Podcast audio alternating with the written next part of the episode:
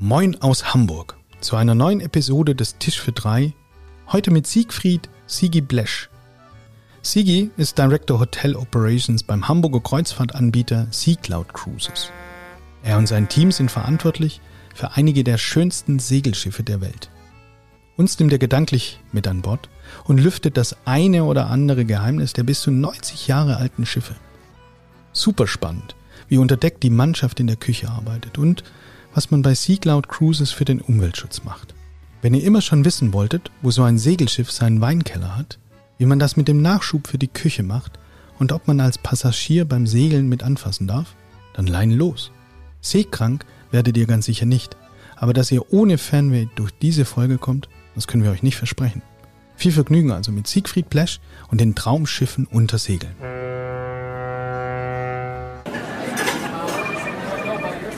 Haben Sie noch einen Tisch frei? Da, da vorne vielleicht? Aber gern. Ja, super. Da können wir ja loslegen. Mit Tisch für drei. Der genussverliebte Podcast von Chefs Kulinarien.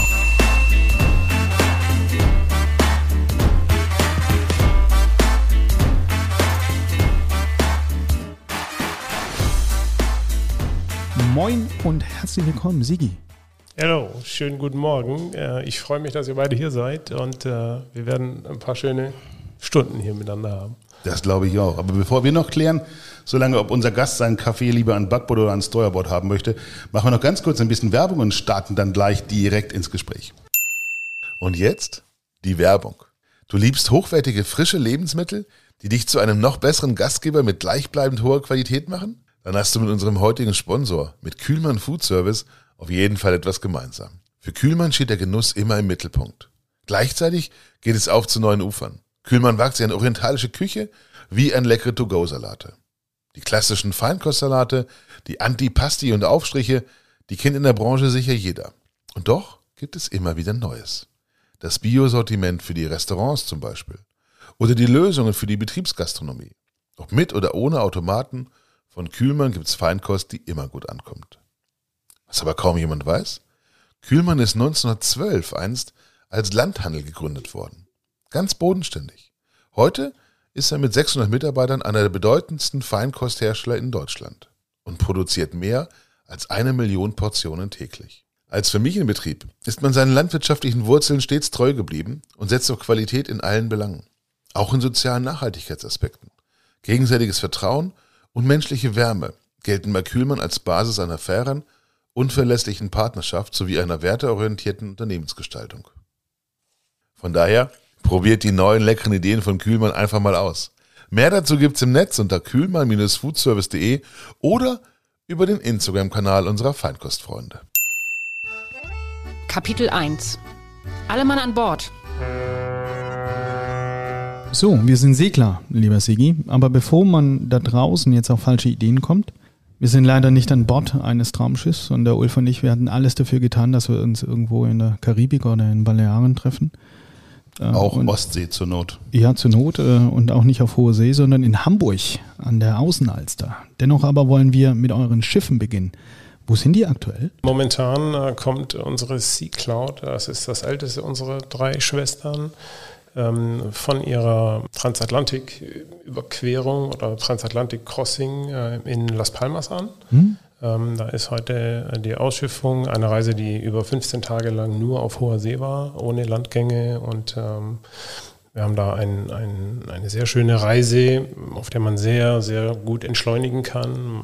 Die, das Schiff fährt raus aus dem Hafen ähm, und äh, nimmt am ersten Tag die Segel hoch. Und ähm, wenn die Winde gut stehen, äh, dann trägt uns äh, der Wind die ganzen zwei Wochen äh, über den Atlantik ähm, und äh, wir brauchen die Maschine nicht. Ähm, und äh, an Bord ist es ein total anderes Gefühl, auf einem Schiff zu sein, auf dem keine Maschine läuft, sondern ähm, auf dem der Wind in die Segel pustet und uns vorantreibt.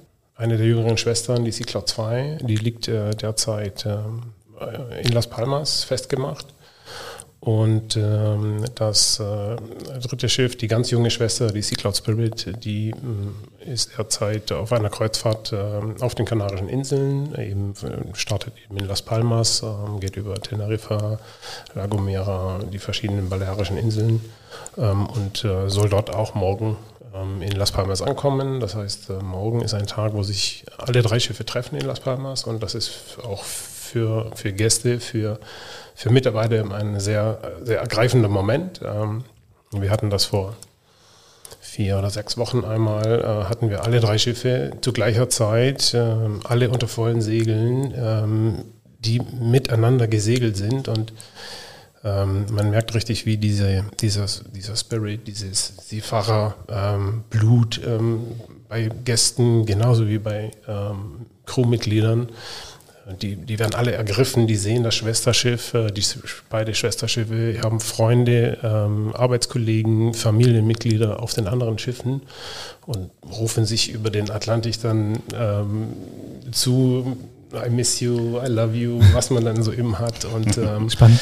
Frage, gibt es da ein Ritual im Hafen, wenn dann alle drei Schiffe reinkommen, in Hamburg beispielsweise auf der Elbe, wenn am Louis C. Jakob die Queen Mary II oder die Elizabeth vorbeifährt, dann wird die mit Kanonen begrüßt, äh, mit Kanonenschuss und auch verabschiedet. Gibt es da auch so ein Ritual?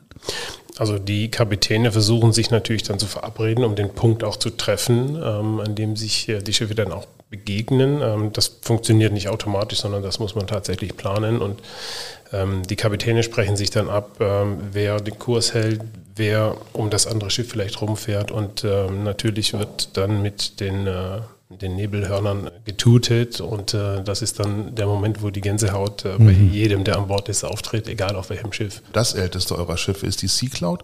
Und die hat fast oder hat inzwischen 90 Jahre unter dem Kiel, stimmt das? So richtiger Oldtimer, oder? Mhm, unter dem Kiel und auch aus Kiel. Denn die wurde tatsächlich 1931 in Kiel in der Werft gebaut und ähm, hat äh, in seiner Zeit, in dem es äh, unterwegs ist, sehr viele verschiedene Leben äh, gehabt. Und das letzte Leben, das sie eben jetzt hat, ist das Leben als äh, Passagier-Kreuzfahrtschiff. Es wurde damals als ja, Privatjacht äh, gebaut ähm, und äh, wurde dann äh, in den 90er Jahren erst zu einem ähm, Kreuzfahrtschiff umgebaut äh, und fährt seitdem als Kreuzfahrtschiff. Diese Yacht, wer jetzt da noch nicht drauf hat, wie groß ist die? Ist es ein Dreimaster, glaube ich, wenn ich nicht ganz falsch bin? Also die Sea Cloud selber ist ein Viermaster. Ähm, und äh, wir haben dort eine Kapazität von äh, maximal 64 Gästen bei ähm, gleiche Anzahl an Mitarbeitern. Die große Anzahl an Mitarbeitern ist natürlich der technisch-nautischen Crew auch geschuldet, denn diese vier Masten, die brauchen sehr viele Mitarbeiter, um sie auch zu besegeln. Das ist ein handbesegeltes Schiff.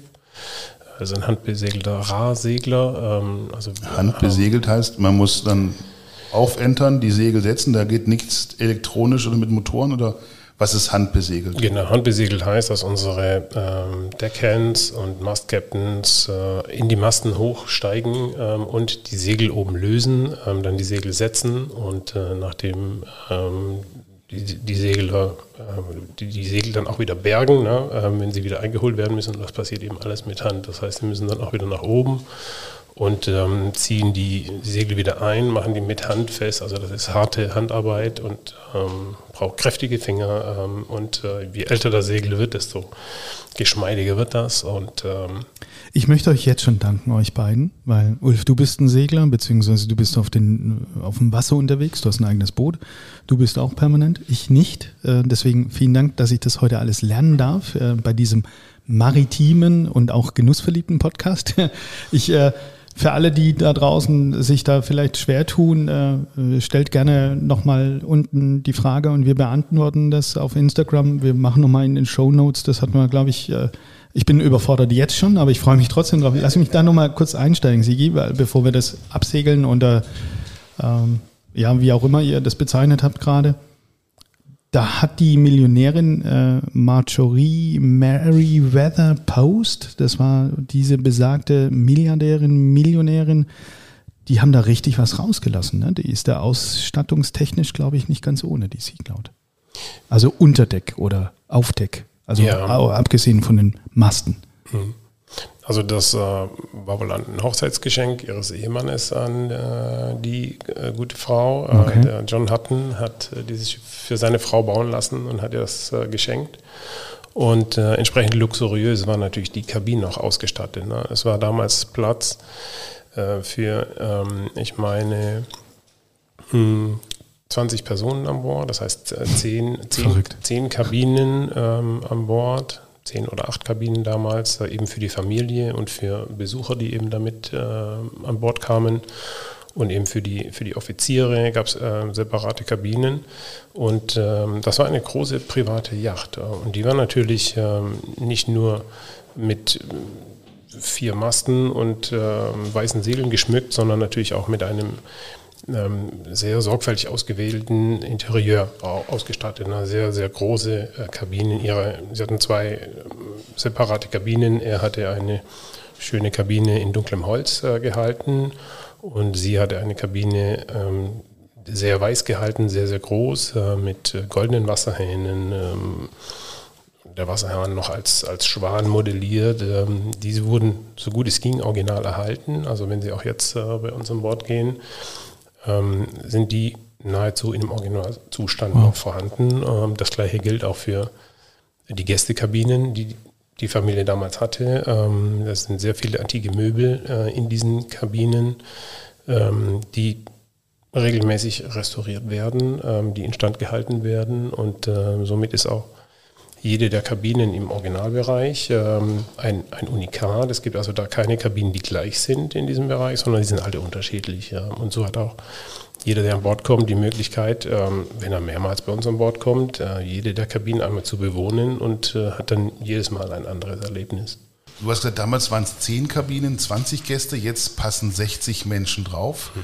Wie geht das? Gibt es quasi dann in den tieferen Etagen auch noch Kabinen oder hat man die ähm, ich sag mal, aus Miss Marjorie Merriweathers äh, Ankleidezimmer noch eine separate Kabine gebaut. Wie, wie, geht das? Also das Ankleidezimmer von ihr, das besteht nach wie vor. Das heißt, wenn Sie die Kabine buchen, dann haben Sie das Ankleidezimmer immer noch, äh, neben einem ähm, geräumigen Badezimmer. Es wurde letztendlich ein Aufbau gemacht, einmal auf äh, dem Originalbereich in der Mitte des Schiffes und es wurde ein zweiter Aufbau gemacht am Heck des Schiffes. Ähm, das also ein Deckmeer sozusagen. Das ist hinten das Heck. Ja, ähm, danke. Und äh, äh, diese, Kabinen, diese, diese, Kabinen wurden eben nachträglich aufgebaut. Das heißt, dass das Sonnendeck an sich, das früher der Familie zur Verfügung stand, ist eben kleiner geworden. Dafür wurden okay Kabinen äh, gebaut, äh, die natürlich dann auch gleich sind. Ne? Also die sind nicht mehr alle individuell. Ähm, und äh, das gibt letztendlich dann ja auch die größere Kapazität. Darf ich mal einmal rein Interesse halber fragen, diese Suite, Kabine von äh, Marjorie, wenn ich die jetzt für eine Woche mit meiner Frau mir mal äh, rauslassen möchte, nach welchem Kleinkredit sollte ich fragen bei meiner Bank? Das kommt ganz darauf an, wie lang die Reise ist. Ne? So die für eine Woche zum Beispiel oder sowas. Woche, das äh, ist ein äh, guter, gebrauchter Mittelklassewagen, den man da gerne investieren Also so 20, darf, wenn man das 20 Riesen, 30 Riesen? Mm, ja, für eine ganz lange Reise ja, ähm, für eine kürzere Reise vielleicht einen Ticken weniger. Ähm, aber für die, ähm, für die eigenen Kabinen geht das dann schon. Aber es ist ja auch schön, Ulf, weißt ja. du? weil du hast, äh, und das hört sich unglaublich romantisch an, 14 äh, Tage ohne Motorgeräusche äh, in einem geschichtsträchtigen Ort mit ähm, Details verliebt aus, aus einer vergangenen Zeit das Mobiliar entsprechend. Das ist schon eine Romantik, die man, glaube ich, heute nicht so oft noch findet. Und ich, ja, ich oute mich jetzt. ist die Sea Cloud 2 auch ein Rahsegler? Also auch die Siegler 2 ist ein äh, traditioneller Rahsegler, ein Vollschiff, allerdings mit einem Masten weniger. Die Siegler 2 hat drei, drei Masten. Mhm. Ähm, wir benötigen eben für das Besegeln dieses Schiffes äh, eine Mastcrew weniger an Bord. Ähm, wir haben auch mit einer Siegler 2 ähm, eine Kapazität von 94 Gästen bei gleicher Crewanzahl wie auf der, auf der Sea-Cloud, ne, eben auch mit äh, um die 60 Mitarbeiter an Bord. Ähm, dadurch, dass wir einen Masten weniger haben, brauchen wir dort etwas weniger Besatzung auf dem Deck. Dafür brauchen wir etwas mehr Besatzung im Hotelbereich. Ähm, deswegen ist das Schiff zwar größer mit ähm, gleich viel Besatzung, das ist ein Stück weit den Masten auch geschuldet. Okay. Und um dann die Reihe vielleicht noch komplett voll zu machen, das neue Schiff ist die Sea Cloud Spirit Baujahr 2021, äh, ein nagelneuer Windjammer, ganz neu gebaut letztens. Wie kommt man auf die Idee, im 21. Jahrhundert ein Segelschiff zu bauen und dann auch noch in der Dimension? Also grundsätzlich ist natürlich der, der Auslöser für einen Bau eines neuen Schiffes eine gute Nachfrage. Ne? Und ähm, letztendlich ähm, sind wir mit diesen ähm, handbesegelten ähm, Rahseglern und auch die Spirit äh, gehört dazu. Äh, die Spirit ist ein äh, handbesegelter Rahsegler, weltweit äh, einzigartig unterwegs. Ne? Das gibt es in dieser Form nicht, äh, nicht noch ein zweites Mal.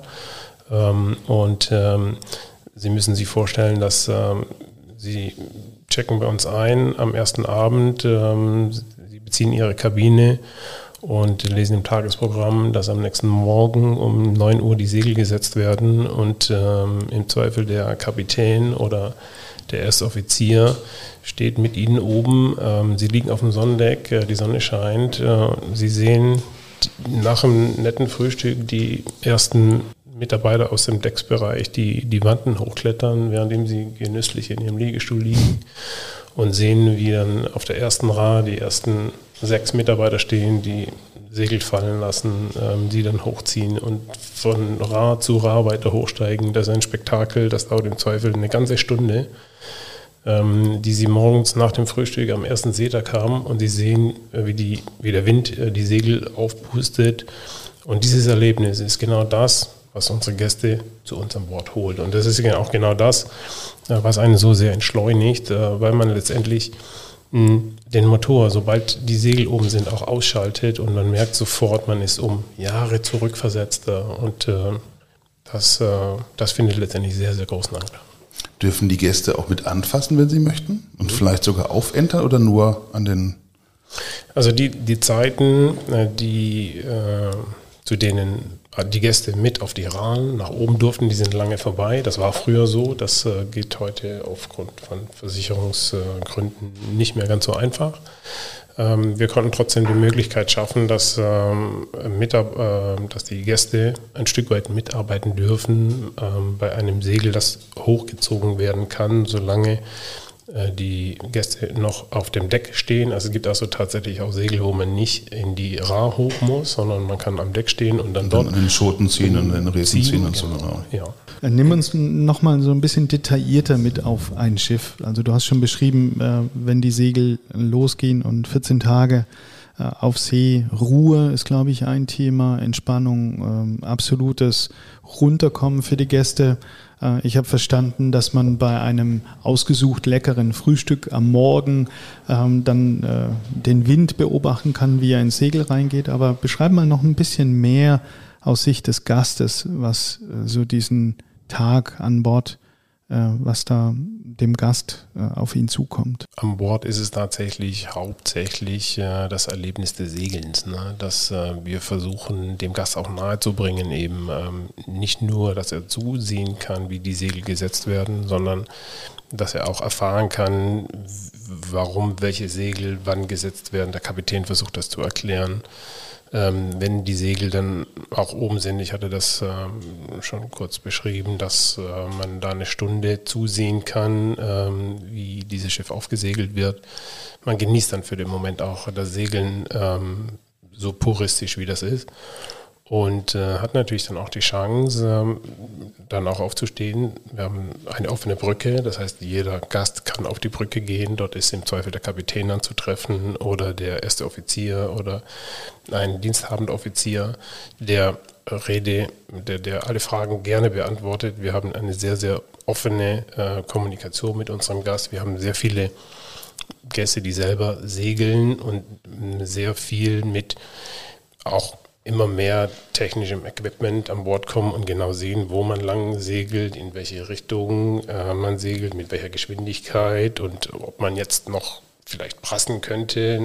Das ist aber dann, dann ein bisschen vergleichbar wie beim Fußball, ne, dass man, wenn die Nationalmannschaft spielt, auf einmal hier 80 Millionen äh, gute Trainer hat. Ähm, an Bord äh, des Schiffes ist es ähnlich dass man auf einmal dann ähm, 50 Kapitäne hat, die natürlich auch wissen, ähm, wie man so ein Schiff richtig segelt. Das ist eine schöne Brücke zu dem, was ich jetzt als nächstes fragen wollte. Beim, ähm, beim Fußball hat man ganz viele Bundestrainer, äh, aber beim Fußball gibt es ja auch nur Schönwetterkicker. Ähm, ist dieses Aufsegeln immer nur bei schönem Wetter bewundert oder gehen die Gäste dann tatsächlich auch bei einem schlechten Wetter dann nochmal mit über Deck?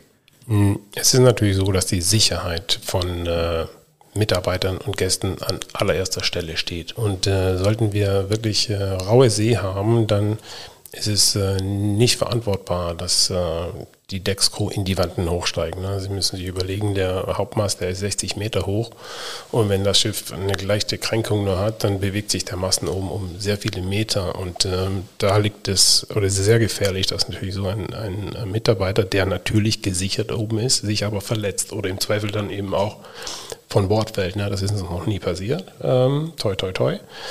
Ähm, aber wenn ähm, das Wetter es nicht zulässt, dann werden wir die Segel auch nicht setzen. Mhm. Man hat ja viele Wettervorhersagen, man versucht natürlich um diese Schlechtwetterzonen auch ähm, rumzusegeln. Man weiß ja ungefähr, wo dann die starken Winde sind. Ähm, letztendlich ist es nicht angenehm für den Gast, ähm, weil wenn das Schiff schaukelt, dann wird man im Zweifel seekrank. Und es ist auch nicht unbedingt gut für das Schiff, denn es kann tatsächlich viel kaputt gehen. Wie seefest muss man denn für so eine Reise mit der Sea Cloud sein? Ich meine, stampft und rollt so eine Cloud genauso, wie man das auch aus, weiß nicht, Piratenfilmen kennt? Oder seid ihr wirklich so schön Wettersegler, dass ihr um jedes Tiefenbogen dreht? Wir versuchen natürlich, äh, die schönen Wettergebiete anzusteuern und äh, um diese schlechten Wettergebiete rumzufahren. Das funktioniert aber nicht immer. Und ähm, es liegt letztendlich, letztendlich dann aber Kapitän ähm, zu entscheiden, ähm, was man Mannschaft und Passagieren zumuten kann und was man auch dem Schiff zumuten kann. Ähm, es ist teilweise so, dass wenn die See zu stark wird, dass man ähm, in, in, den Schutz einer Insel fährt, letztendlich um sich vor dem Wind etwas fernzuhalten. Seefest, ja, ist eine Definitionssache. Manchmal wird der Kapitän selbst seekrank. Ne? Echt? und äh, also alle wenn, drei oder nur einer von den dreien? Das ist ganz unterschiedlich. Das ist tagesformabhängig. Ne? Auch wenn äh, viele der äh, alten Seebären äh, sehr stark wirken, ähm, sind sie auch ne? grundsätzlich. Sie müssen natürlich auch die Übersicht über das Schiffes haben, aber es ist doch der eine oder andere mal dabei. Warst du auch schon mal dabei? Ähm, als seekranker äh, Director Hotel Operations ja, dann äh, in der Kabine gelegen? Ich, ich habe gehofft, dass ihr die nicht stellen ja, werde. Denn, wir können die äh, schneiden. Aber es ist tatsächlich so, dass ähm, ich sehr, sehr schnell äh, eben okay. auch seekrank werde und natürlich dann versuche vorzubeugen. Ne? Und, äh, Wie kann man da vorbeugen? Ja, man soll immer so ein bisschen was äh, gegessen haben, wenig Flüssigkeit zu sich genommen haben und äh, es gibt letztendlich dann auch ähm, ja, ähm, Reisetabletten, äh, die man nehmen kann, die wir auch an Bord haben, in ausreichender Menge, die dann auch an unsere Passagiere ausgegeben werden. Und wenn die dann eben nicht äh, helfen, dann äh, hat man, und jetzt bin ich nur auch schon ein paar Tage dabei, äh, ein paar andere Mittel ausprobiert und hat für sich dann irgendwann das Richtige gefunden. Und ähm, es ist dann schön auch zu sehen, wenn die Mitarbeiter an Bord einen schon erwarten und ähm, auf der Kabine, die ich dann beziehe, schon die Tropfen da stehen, weil sie genau wissen, okay, ähm, der Blash kommt an Bord und ähm, wir haben übermorgen Rough Sea angesagt. Ähm, die wissen schon genau, dass ich dann ein paar Tröpfchen brauche. Was ist bei euch Rough Sea? Ist das ein Meter Welle? Sind das zwei? Sind das sechs Meter? Ich meine, der Atlantik kann ja richtig fies werden. Äh, was ist bei euch noch gute See und was ist schon wirklich Rough Sea und wie schnell seid ihr im Zweifel mit der Seacloud unterwegs? Ähm, ich glaube nicht, dass man Sea jetzt an, äh, an einer Wellenhöhe aufmachen kann. Es ist immer eine Kombination aus Wind, Strömung, Welle. Ähm, das spielt immer alles so ein bisschen mit zusammen. Und ähm, Rough Sea heißt einfach für uns, das Schiff bewegt sich mehr als normal. Ähm, und für unseren Bord bedeutet das, dass wir anfangen müssen, in äh, Küche und Keller die, die Proviant zu sichern. Ähm, wir müssen die Töpfe anbinden in der Küche. Wir müssen ähm, im Restaurant vielleicht ein Glas weniger eindecken, dass mal das Rotweinglas eben nicht dort stehen bleibt, sondern man bleibt beim Weißweinglas oder wirklich ein Glas ohne Fuß. Ähm, wenn es einfach zu sehr schwankt, da fallen die Gläser um, es fallen die Stühle um. Und dann wird es eben auch gefährlich für, für die Passagiere und das gilt es eigentlich zu vermeiden. Auf Küche und Keller kommen wir gleich noch zu sprechen, aber ich müssen wir noch vorbereitet dazu. Eine Frage von mir noch zum Schluss an, dem, an der Stelle auch für das Leben der Passagiere an Bord. Gibt es bei euch auch sowas wie diese klassische Animation? Dann Manfred mit dem, keine Ahnung, mit der Quetschkommode, der nun wilde Seemannslieder singt? Oder Willst du anheuern, oder? Sorry, das war eine Steilvorlage. Ja, ja schöne Idee. Ja, Tatsächlich bin ich, glaube ich, so der ungeschickteste Sänger äh, diesseits des Nordpols. Ja, also wenn ihr das Schiff schnell räumen wollt, dann lasst mich singen. Das geht. Ja, so alle schwimmen freiwillig. Nein, äh, gibt es sowas wie klassische Animation an Bord oder macht ihr das nicht? Weil ihr sagt, hey Leute, das ist albern. Also albern ist das nicht. Ähm, die Gäste wollen natürlich äh, unterhalten werden. Äh, unsere klassische Animation ist natürlich das Segelsetzen. Ne? Genau das ist das, was die Leute fasziniert und was sie auch ergreift. Ähm, wir haben auch unsere ähm, Crew, die einen Shanty-Chor bilden und es gibt dann einmal in der Woche einen, Chor aus der Mannschaft. Das ist eben nicht kein professioneller Chor. Wir haben sehr viele gute Sänger an Bord ne? und die singen dann auch für die Gäste Seemannslieder. Die Gäste dürfen gerne mitsingen. Wir teilen dann wirklich diese Shanty-Box aus, dass die Gäste mitlesen können. Viele Kunden, die wir haben, sind äh, Wiederholungstäter, die also schon ein oder mehrmals bei uns waren. Die kennen diese Lieder dann eben auch schon. Die kennen dann auch im Zweifel die, die Sänger, die dort alle ähm, an Bord sind. Ähm, und äh, wir versuchen tatsächlich ähm, das äh, Entertainment-Programm an Bord hauptsächlich auf die Segel äh, zu lenken und haben natürlich dann auch die klassischen Landausflüge dann, wenn man eben im, im Hafen irgendwo ist, dass die Gäste dann auch von Bord können. Ihr habt wahrscheinlich nur Pärchen bei euch zu Gast. Ich habe eine kleine Anekdote. Ich war mit meinem Vater, mit meinem alten Herrn mal auf der Q2 zu Gast, einen ganzen Tag, als ich hier in Hamburg lag. Wir wurden mm, in den Katakomben durchgeführt im Theater, durften gut essen und mein Vater hat dann von dem äh, Küchendirektor am Abend eine Joboffer bekommen als Antänzer, der uns dann erzählte, äh, dass wenn, hey Klaus, wenn du magst, du kannst mitfahren. Wir haben ähm, betuchte Damen an Bord, äh, die dann eben am Abend zum Tanz aufgefordert werden wollen. Habt ihr nur Pärchen oder habt ihr auch betuchte ältere Damen und habt ihr konkret für meinen Vater vielleicht auch einen Job? Wenn er mal das Schiff wechseln wollte? Also wir haben grundsätzlich natürlich auch Einzelreisende an Bord. Das ist ähm, eher der kleinere Teil. Hauptsächlich haben wir schon Pärchen an Bord. Ähm, dadurch, dass die Tanzfläche vielleicht ein bisschen kleiner ist und nicht der klassische Tanz äh, bei uns an Bord ist, haben wir eben auch keine Antänzer. Ähm, die große Herausforderung, die wir haben, ist letztendlich auch die Größe des Schiffes, äh, also wirklich der vorhandene Platz äh, an ähm, Kabinen für Passagiere und Mitarbeiter. Und ähm, man kann dort natürlich nicht unendlich in die Breite gehen, was Animation angeht, weil das nur eben auch sehr personalintensiv ist. Ähm, da ist schlicht und ergreifend äh, nicht genug Platz an Bord, um das Angebot sehr breit zu fächern. Kapitel 2 Essen fassen. Also verstehe ich die Bespaßung also nicht mit Animation, sondern dann ist das Entertainment dann eher auch vielleicht die Gastronomie, das also die dazu führt, die Gäste eben auch bei Laune zu halten. Und was ist da euer Anspruch, Sigi? Also unser Anspruch ist natürlich äh, erstmal ähm, dem Kunden so gut es geht keinen Wunsch abzuschlagen. Ähm, wir haben dafür sehr gut ausgebildete Mitarbeiter an Bord, die versuchen sehr schnell äh, zu ergreifen, was der, was der Kunde möchte, sich auch daran zu erinnern. Äh, der Gast soll das Gefühl haben, nach Hause zu kommen, zu Hause zu sein. Wir sprechen die Kunden mit Namen an ähm, und wissen genau, vielleicht sogar noch von der letzten Reise, ähm, das können unsere Barkeeper sehr gut. Ähm, die gucken ins Gesicht und wissen genau, okay, wieder ein Viertel Rotwein oder ein Gin Tonic wie beim letzten Mal. Und das ist unser Anspruch, dass der Gast sich zu Hause fühlt. Und ist er besonders anspruchsvoll, dieser Gast? Ja, wir haben sehr, sehr anspruchsvolle Gäste. Ähm, zum großen Teil, ne, viele Gäste, die wir haben, die auf der Sea Cloud sind, sind wirklich hier des Schiffes wegen und ähm, sind aber auch einen sehr, sehr hohen Standard äh, gewohnt äh, und den dürfen sie auch bei uns erwarten. Wer einmal auf so einem Kreuzerschiff unterwegs war, der weiß, es gibt eigentlich immer was zu essen. Auch bei euch? Gibt es dann auch fünf, sechs, sieben Mahlzeiten oder sagt ihr also irgendwann bleibt dann auch die Kombüse kalt? Das gilt bei uns genauso. Es geht also früh morgens los. Äh, vor dem Frühstück gibt es schon das erste kleine Häppchen, da Sie draußen im Zweifel am Oberdeck äh, bei sternklarem Himmel kurz vor Einfahrt in einen Hafen genießen können. Das tue ich selber immer gerne. Ich bin ein Frühaufsteher und dann steht man am Oberdeck mit seinem ersten Schluck Kaffee und seinem Croissant und sieht, wie man dann auf eine Insel zufährt, noch alles dunkel. Man sieht vielleicht das Pilotboat, das gerade noch ankommt, wo der, wo der Hafenlotse an Bord kommt und da ist dann schon auch ein bisschen was los.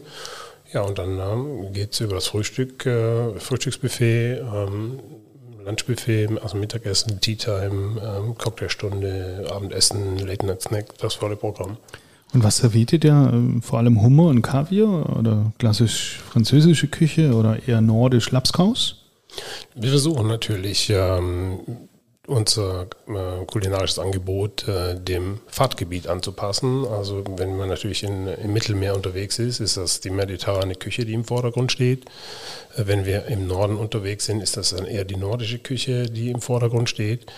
Ähm, und ähm, wir versuchen dort natürlich für die Galaabende auch die äh, sehr exklusiven Produkte dann auch anzubieten. Da ist dann eben auch der Hummer dabei und da ist dann eben auch der Kaviar dabei. Das ist äh, eigentlich ein Standard, den wir an Bord haben, haben aber letztendlich äh, eine sehr, sehr gute Auswahl an ähm, erstklassigen äh, Produkten, äh, die wir verarbeiten dürfen. Und dafür haben wir auch die entsprechenden Mitarbeiter, die mit diesen Produkten umgehen können. Und diese Produkte kommen dann mit dem Lotsenboot auf, äh, an Bord oder habt ihr die alle schon dabei? Oder wie stelle ich mir das vor? Immer mal wieder, wenn er anlegt, geht er dann shoppen? Oder wie funktioniert dieses äh, Purchasing an Bord? Der Einkauf an Bord eines Schiffes ist eben nicht zu vergleichen mit dem Einkauf eines landseitigen Hotels, denn Sie müssen sehr lange im Vorfeld planen. Äh, wir haben einen sehr, sehr großen Anteil an Waren, den wir zentral aus äh, Deutschland auf die Schiffe schicken, mit Trucks, mit Containern, weltweit eben. Ähm, auf dem europäischen Festland geht das mit einem LKW und äh, sobald wir das europäische Festland verlassen, geht das mit Containern. Wir kaufen die Ware bei unterschiedlichen Händlern in Deutschland ein, sammeln die ähm, an, an, einem bestimmten Punkt und äh, packen die Container und äh, schicken die dann auf den Weg in das Zielgebiet. Ähm, wir haben aber in jedem der ähm, Häfen, in dem wir neue Passagiere aufnehmen, einen lokalen Händler, der uns mit frischem Obst und Gemüse beliefert und der uns mit lokalen Spezialitäten beliefert. Wenn wir jetzt mal auf den Hummer nochmal von vorn zurückkommen, reist der Hummer dann TK mit dem Container zu euch an Bord oder habt ihr ein eigenes Hummerbecken an Bord, wo dann die Biester noch fröhlich vor sich hinkrabbeln? Ähm, wie, wie, wie, muss ich mir das vorstellen? Also ähm, entweder der reist TK bereits äh, mit der großen Promentierung an, äh, das ist letztendlich die planbare Größe. Ähm, und äh, die bevorzugte, äh, der bevorzugte Einkauf ist äh, letztendlich der lokale Einkauf. Ne? Das ist eben nicht nur der Hummer, sondern das ist vielleicht dann auch mal ähm, ein, ein großer frischer Thunfisch, äh, den wir dann ähm, in einem lokalen Hafen kaufen können. Ne? Das ist natürlich immer abhängig von der Verfügbarkeit. Ne? Aber Sie können sich vorstellen, wie groß das Spektakel ist, wenn so ein 25 Kilo Thunfisch an Bord kommt, der dann am Tau hängt, äh, wo der Küchenchef äh, die Filets rauslöst und äh, sein Sashimi damit macht. Oder Angeln Sie den selber? Selbstverständlich. Wir angeln den nicht, sondern wir springen über Bord und das tun die Küchenchefs in der Regel mit dem Messer im Mund und kommen zurück und haben diesen Thunfisch. Ihr habt doch gewusst, es gibt Seemannsgarn heute. Und vor allem beim Thunfisch, er hatte solche Augen. Ja, Das kann man jetzt schlecht sehen im Podcast ja, wahrscheinlich, ja, aber ja. Ähm, also ich würde es dir sofort glauben, ne? Du, klar, ich ja, auch. Ja. Du hast mir noch mal erzählt, dass du angeln warst, nicht wahr? Als du äh, irgendwo in den, im Indischen Ozean, glaube ich, unterwegs Ja, das war, äh, ja, auf den Malediven. Ich habe auf den Malediven mal gearbeitet, ähm, als äh, Restaurant-Supervisor im Nordmale-Atoll und wir hatten vier Restaurants. Wir hatten keinen Fisch mehr und äh, maledivisch ist das eine Doni und wir sind dann mit dem Küchenchef und mit drei, vier Jungs sind wir rausgefahren äh, auf den Ozean und haben in der Zimmerstunde geangelt. Äh, damit am Abend äh, die frische Barbe wieder auf dem Buffet äh, serviert werden konnte. Aber ich, Ulf, genauso wenig wie ich segeln kann, kann ich auch fischen. Ich habe tatsächlich in, der Zeit, als ich dort gearbeitet habe, keinen einzigen Fisch gefangen. Ich brauche doch Leute, die die fischen und versorgen. Und ja, genau, genau. ja. nach seiner Fassung, oder? Ich habe mir immer nur den Sonnenbrand geholt. ja. Na gut, aber Spaß beiseite. Natürlich äh, kommen die Fische von unseren lokalen äh, Fischern ähm, von Landseite. Ne? Also das Fischen an Bord eines Kreuzfahrtschiffes ist so auch heutzutage gar nicht mehr. Gestartet. Und all das andere, so fair enough, beziehungsweise das muss man ja, glaube ich, auch mal darstellen. Ähm, da gibt es diese Brücke zu uns als Schiffskoordinar, weil unsere Tochter die HMS Hanseatic Marine Service eben gerade just auf solche Kunden wie dich spezialisiert sind und wir eben all das, was eben nicht lokal zugekauft werden kann, eben tatsächlich dann gerade verschiffen über Container, über LKWs dorthin in die Häfen, wo du dann dort anlegst. An der Stelle André Pohlmann, herzlichen Dank fürs Arrangieren und fürs Organisieren des äh, wirklich spannenden Gesprächspartners hier am Mikrofon. Wie ist es in Sachen Getränke? Ich meine, auch ein großes Schiff ist ja platzmäßig immer irgendwo eng und ähm, man hat an Bord nie genug Platz, um alles zu bunkern, was er möchte. Wie viele Sorten Wein, Champagner, Spirituosen nehmt ihr mit? Ist das wirklich, dass ihr jeden Wunsch erfüllen könnt oder sagt ihr, ja, ja, 98 Prozent? Wie viel ist da tatsächlich an Bord bei euch? Also wir müssen natürlich versuchen, genau mit diesem Platz, den wir haben, Haus zu halten. Ne? Und auch die äh, Diversifikation von unterschiedlichen Champagnern ist natürlich bei uns schon eingeschränkter, als das in einem Hotel an Land ist, wo man ähm, sehr, sehr große Lagerräume hat. Die Schwierigkeit dort ist eben auch, das Schiff bewegt sich. Ähm, natürlich haben wir konstante Temperaturen an Bord, aber wir haben auch permanente Vibration an Bord. Und dass das für Weine, für sehr hochpreisige Weine nicht optimal ist, das, das kennen wir, äh, wenn sich die Flasche permanent bewegt. Wir müssen also versuchen, die Weine, die wir an Bord nehmen, in einem relativ zügigen Zeitraum eben auch ähm, zu verbrauchen. Ist dann der Gast, der aufs Schiff äh, steigt, auch so konditioniert, dass er mit diesen extra Wünschen, die er vielleicht im Vorfeld schon auch hat, dass er die adressiert mit so einer Art äh, Pre-Booking, dass ich eben gerade diesen Jahrgang Champagner auf dieser Reise gerne trinken wollen würde? Oder ist er dann toleranter, weil er dann eben, wie du am Anfang sagst, 15 Tage auf See ist und es keine Möglichkeit gibt, eben dann eben gerade diesen Jahrgang Champagner vielleicht dann zu organisieren? Wir tun das beides ein Stück weit. Ne? Wir versuchen natürlich ein sehr hochwertiges Weinprodukt an Bord zu haben oder ein Spirituosenprodukt. Wir haben eine sehr, sehr sorgfältig ausgewählte Spirituosenkarte. Wir haben sehr, sehr gute inkludierte Weine. Also bei uns ist es auch so, dass man eben nicht für jedes extra bezahlen muss, sondern wir haben sehr, sehr ein sehr, sehr hochwertiges Weinsortiment, die eigentlich schon sehr viele der Wünsche unserer Gäste abdeckt. Natürlich nicht alle. Ähm, es wäre vermessen zu behaupten, dass wir jeden Kunden mit genau den Weinen, die er sich vorstellt, auch beliefern können. Das würde logistisch nicht funktionieren. Also der Kunde ist dann, der, der, der kennt uns, der weiß, wir haben ein gutes Produkt an Bord und ähm, das ist äh, in den meisten Fällen auch genau das, was der Kunde erwartet. Wir haben dann schon in Einzelfällen ähm, einen Kunden, der sagt, okay, ich bin länger an Bord, ähm, ich bin vielleicht mit einer Reisegruppe an Bord, wir hätten gerne ganz besondere Weine oder Champagner auch an Bord, das tun wir auch von Zeit zu Zeit. Nur der logistische Aufwand, der wäre nicht machbar, wenn wir das für jeden Gast tun. Wie groß ist denn der Weinkeller eines Segelschiffs? Also wie viele Positionen Wein habt ihr mit dabei? Ich kann mich sehr gut erinnern an ein Interview, das einer unserer früheren Kapitäne mal gegeben hat. Der hat dann von 180.000 Flaschen Bordeaux gesprochen. Ähm, da muss man dann schon genau hinhören, denn äh, so viel Platz hat man natürlich nicht. Ne? Wenn wir über 5000 Flaschen sprechen, dann sind wir schon an einem sehr, sehr also am oberen Limit ne, von dem Platz, den wir haben. Und das ist eben dann aufgeteilt auf ja, sehr, sehr viele unterschiedliche Spirituosen und mit Sicherheit äh, 50 äh, bis 60 verschiedene äh, Weine. Kapitel 3 Arbeiten auf dem Kreuzfahrtschiff. Weg von den Passagieren zu den Menschen, die an Bord für den, deren Wohl sorgen. Äh, wie muss man sich die Arbeitsplätze der Besatzung vorstellen? Vor allem in der Küche. Wie sieht es da aus und vor allem, wie viel Platz gibt es da? Du hast vorhin schon davon gesprochen bei Rough Sea. Die Töpfe werden angekettet oder werden irgendwie weggepackt. Wie, wie ist der Arbeitsort auf dem Schiff für einen Mitarbeiter? Wir können gerne einmal die, die Küche ein bisschen in den Fokus nehmen und ähm, wie vorher schon sagte ich, dass, äh, dass die alte Siegler damals als Privatjacht gebaut wurde. Entsprechend äh, groß wurde damals natürlich auch die Küche gebaut, nämlich für eben zehn Personen, äh, um sie zu beköstigen.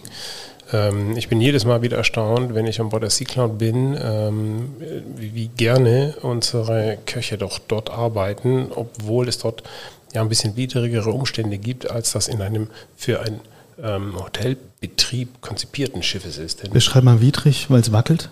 Nicht unbedingt, weil das wackelt. Erstens ist die Küche sehr klein. Ähm, jeder sitzt am richtigen Platz. Man muss äh, auch die Arbeitszeiten der unterschiedlichen Mitarbeiter gut timen, dass man sich nicht selber im Weg steht.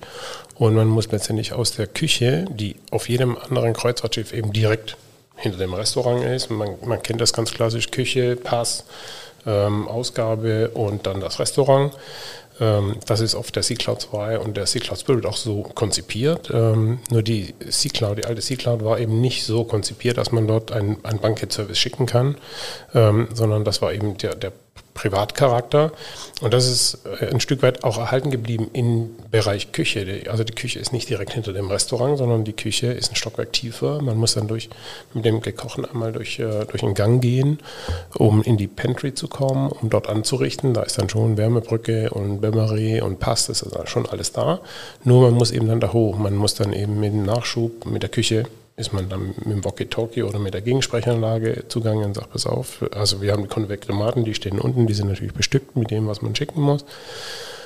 Und dann muss man halt abrufen. Und dann ist immer einer am Laufen, der dann die heißen Sachen nachbringt. Ähm, und das gleiche gilt auch für die, für die, für die Buffets am Oberdeck. Sie müssen sich vorstellen, Sie müssen wirklich, wenn wir Buffets am Oberdeck haben, steile Treppen nach oben, immer mit allem gekochten, mit den Shaving-Dischen, die müssen aufgebaut werden. Das sind Gegebenheiten, die nicht für ein Hotelschiff geplant waren. Mit denen muss man jetzt immer noch arbeiten. Wie klein ist klein und welche Posten habt ihr in einer Küche wie auf der alten Sea Cloud? Also wir haben natürlich ähm, einen Küchenchef äh, auf der Sea Cloud, äh, der hauptsächlich eben den Rotti und den Saucier macht. Ähm, wir haben den Sous-Chef an Bord, äh, der sich, ähm, je nachdem, also jeder Küchenchef äh, strickt sich sein Team so ein bisschen selber. Wir haben einen Sous-Chef dann eben dabei, der die kalte Küche macht, der sich um die Buffets dann ein Stück weit mitkümmert.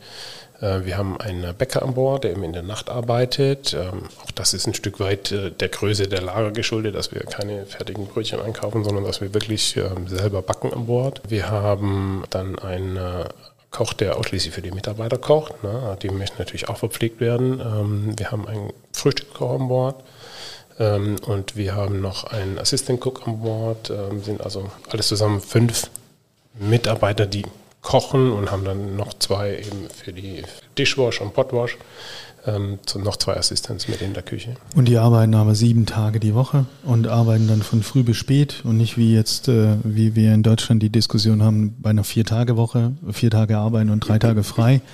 Äh, das funktioniert wahrscheinlich auf einem Schiff nicht, kann ich mir vorstellen. Das funktioniert letztendlich nicht, weil nicht genug Platz an Bord ist, ne, mhm. ne, um letztendlich den Leuten auch äh, zwei Tage freizugeben. Das geht nicht. Das sind befristete Arbeitsverträge, die mhm. die Mitarbeiter dann haben für ein für einen Zeitraum von zwischen fünf und, und äh, sieben, acht Monaten. Ähm, allerdings ist es schon so, dass äh, gerade an Bord eines Schiffes sehr genau auf die Ruhezeiten geachtet werden muss. Es ist also nicht mehr so wie früher, dass man sagt, okay, du hast jetzt jeden Tag 16 Stunden. Das ist so auch gar nicht mehr zulässig und das ist auch nicht zumutbar. Ne? Wir versuchen dann ein, ein Arbeitspensum zu finden, dass man eben dieses halbe Jahr, äh, zu dem man an Bord ist, auch durchhalten kann.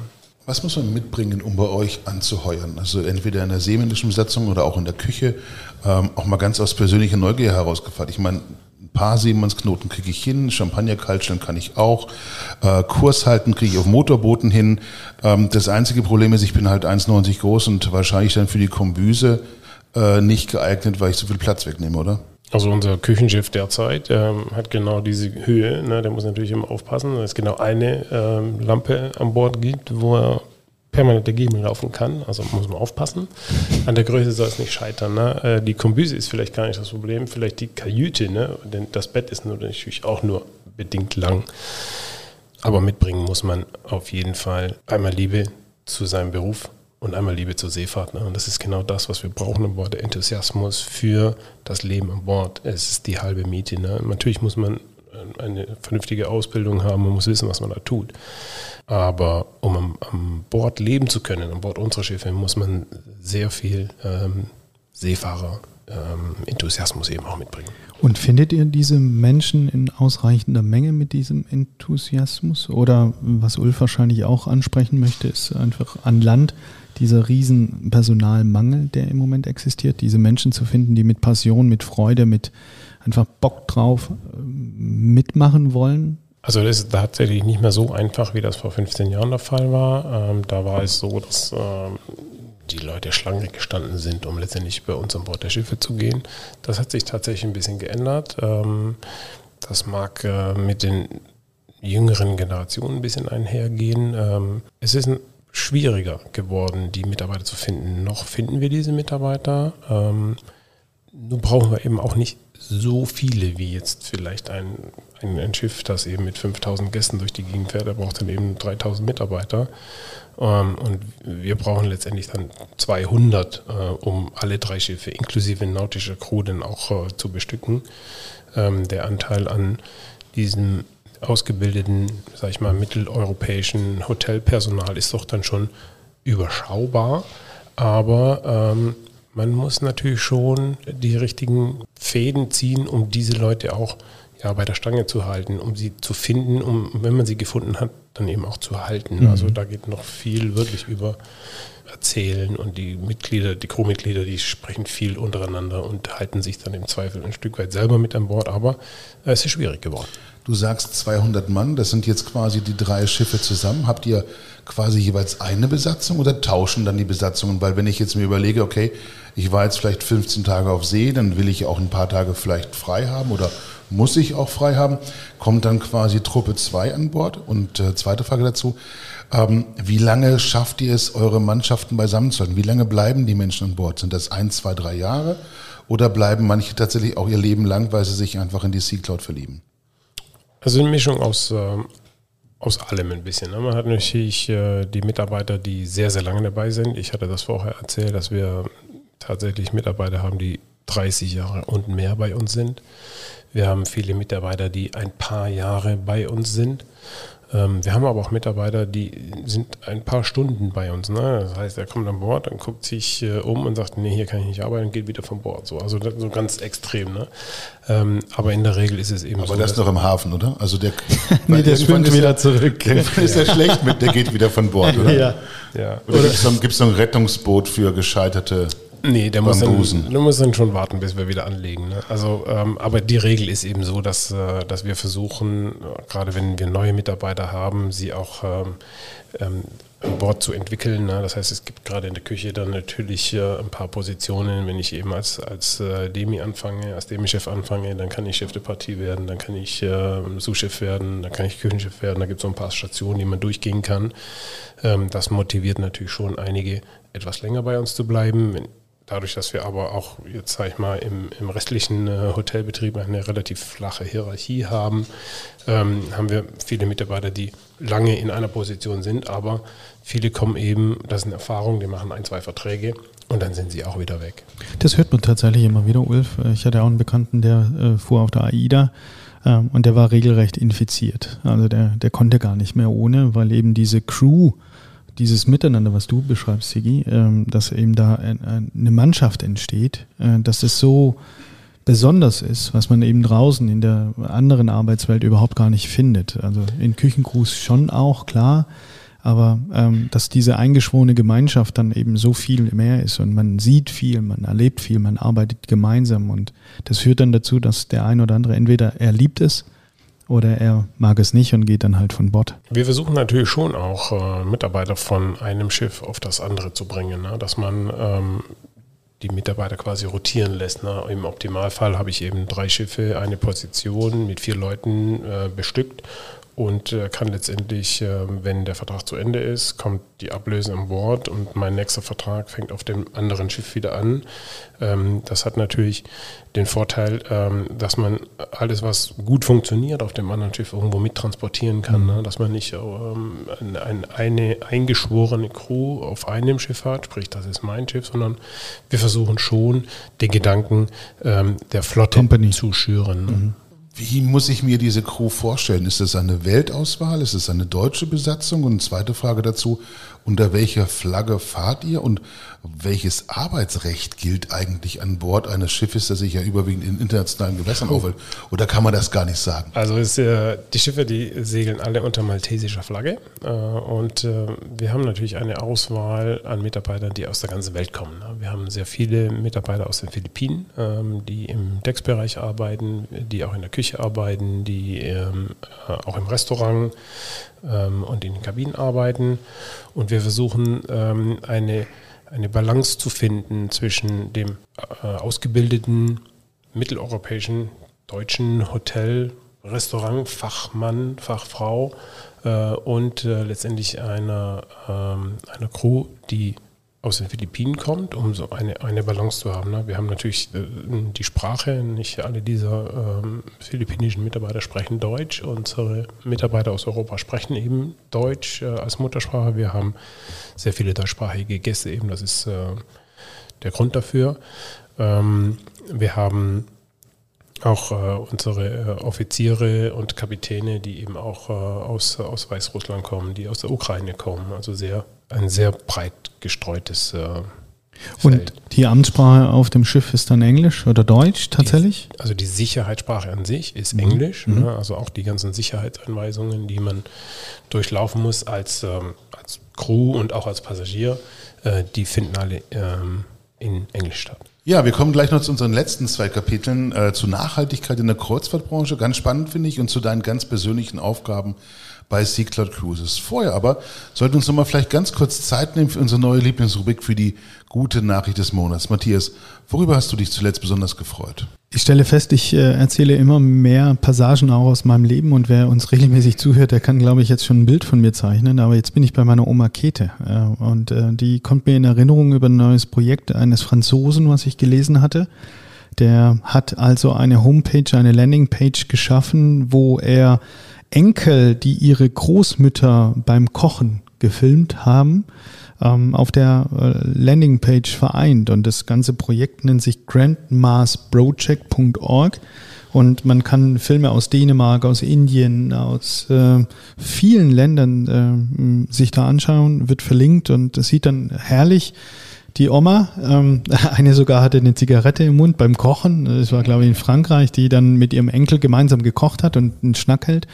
Super, super schöne Sache, eben in diese romantische Welt wieder zurückzukehren, sich vielleicht auch an die eigene Oma äh, zu erinnern und dann halt, äh, ja, das Thema Genuss einfach auch mal wieder gespielt. Äh, schöne Rezepturen, das, das hat mich be berührt, muss ich sagen. Das war eine schöne Nachricht, die schöne wollte ich teilen. Geschichte. Schöne Geschichte. Siegfried und du?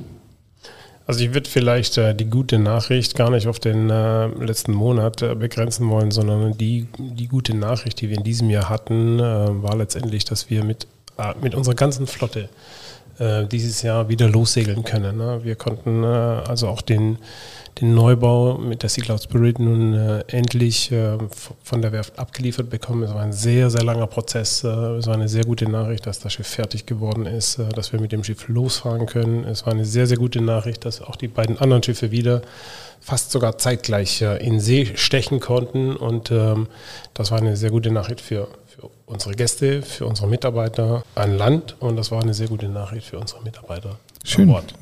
Glückwunsch dazu. Und Ulf, Lass uns mal an deiner guten Nachricht äh, teilhaben. Dürfen auch zwei sein? Ja, ich habe ich hab nur eine leider, ähm, aber dafür eine ziemlich coole. Und zwar gibt es in Kalifornien ein neues Startup, das nennt sich Sway.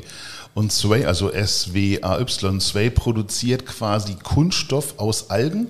Also die haben eine bestimmte Algenart gefunden, die quasi tatsächlich auch wasserundurchlässige Verpackungen ermöglicht.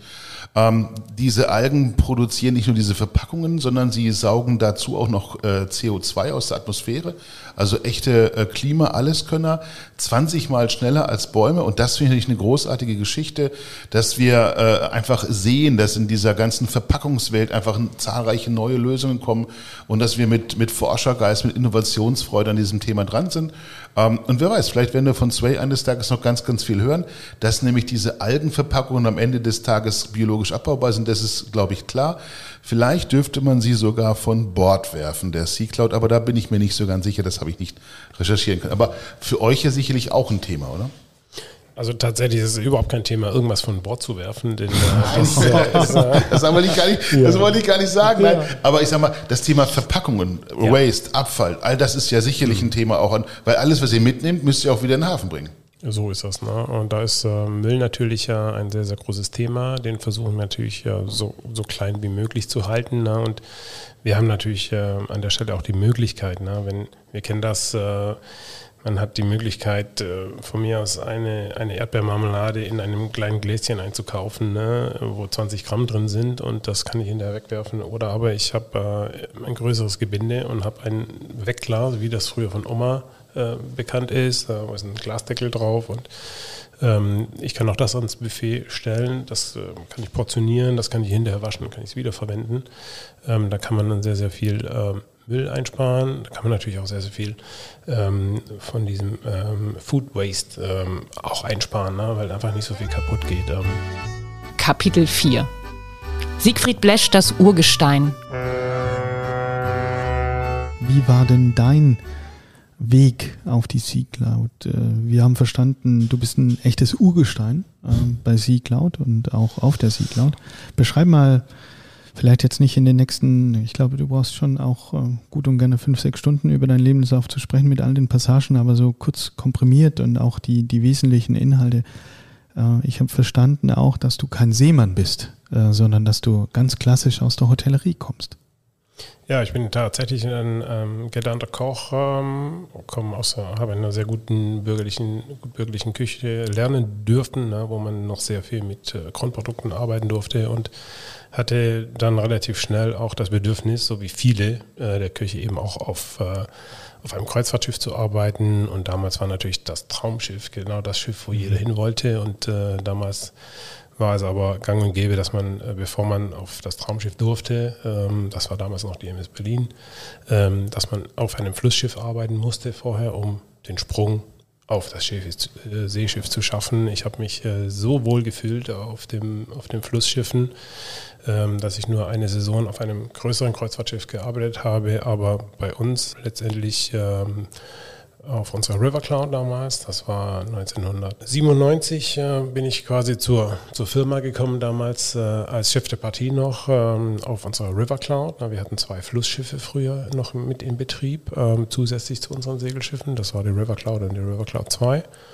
Und ähm, auf der River Cloud bin ich letztendlich äh, ja, im ersten Jahr als äh, Chef der Partie eingestiegen, wurde dann dort auch relativ schnell auch äh, Sous-Chef und ähm, hatte dann ähm, bis äh, zum Jahr 2000, äh, hatte ich dann hier in Hamburg äh, die Küchenmeisterschule noch ähm, besuchen können und äh, war dann als äh, frisch gebackener Küchenmeister dann äh, erstmal Küchenchef auf unserer äh, River Cloud noch für drei Saisonen. Also das, da ging die Saison immer wirklich von, von März bis in den November.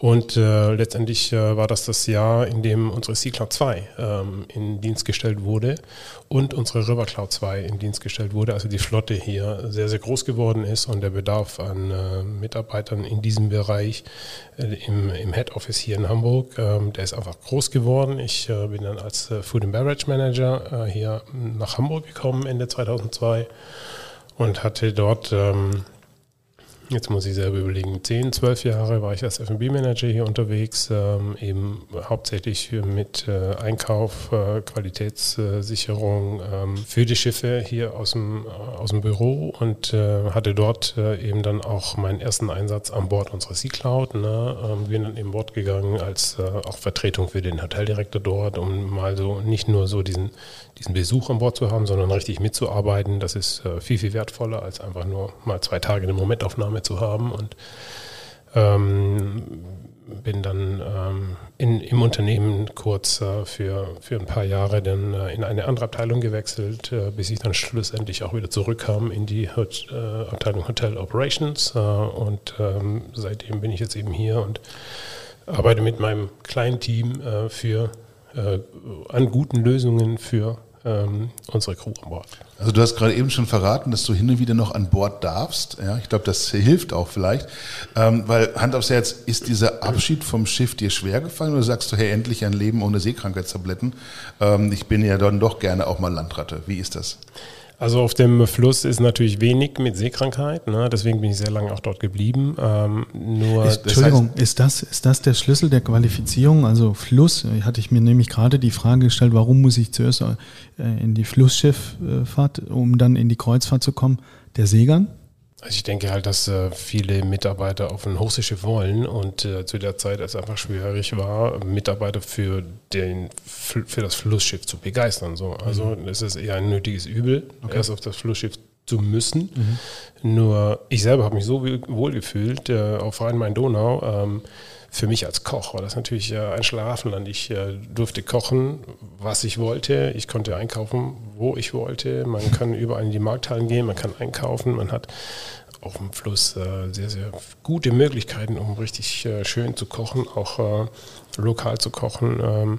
Und ähm, mich hat es dann nicht weggezogen vom, äh, vom, äh, vom Fluss. Ähm, allerdings war der, der Sprung dann vom Schiff ins Büro, gerade im ersten, im, im ersten Jahr, sehr, sehr schwierig. Ne? Man hat natürlich so einen Saisonbetrieb ähm, und man kommt äh, dann im ersten Jahr zurück, hat seinen Sous-Chef, der im letzten Jahr Sous-Chef war, der ist jetzt Küchenchef geworden und mit dem ist man natürlich noch auf Du und Du Und dann stehst du in der Küche und du darfst nichts mehr anfassen. Also, und das also war ganz schwierig. Ne? Schwierig, oder? So, ja. Und ähm, auch so, ich bin sehr, sehr ähm, dankbar, dass ich ähm, einen, einen Job äh, machen darf, äh, bei dem ich nicht nur hier im Büro sitzen darf, darf. sondern auch äh, tatsächlich ähm, unterwegs sein darf. Ne? Mhm. Dass äh, man da vielleicht auch nicht, äh, das, das ist eine ganz große Belastung auch. Natürlich kommt irgendwann Familie dazu und äh, ich muss jetzt nicht unbedingt äh, drei oder vier Monate im Jahr unterwegs sein, aber es ist ein, ein sehr, sehr angenehmer Tapetenwechsel auch. Man kommt raus, man kommt auf die Schiffe,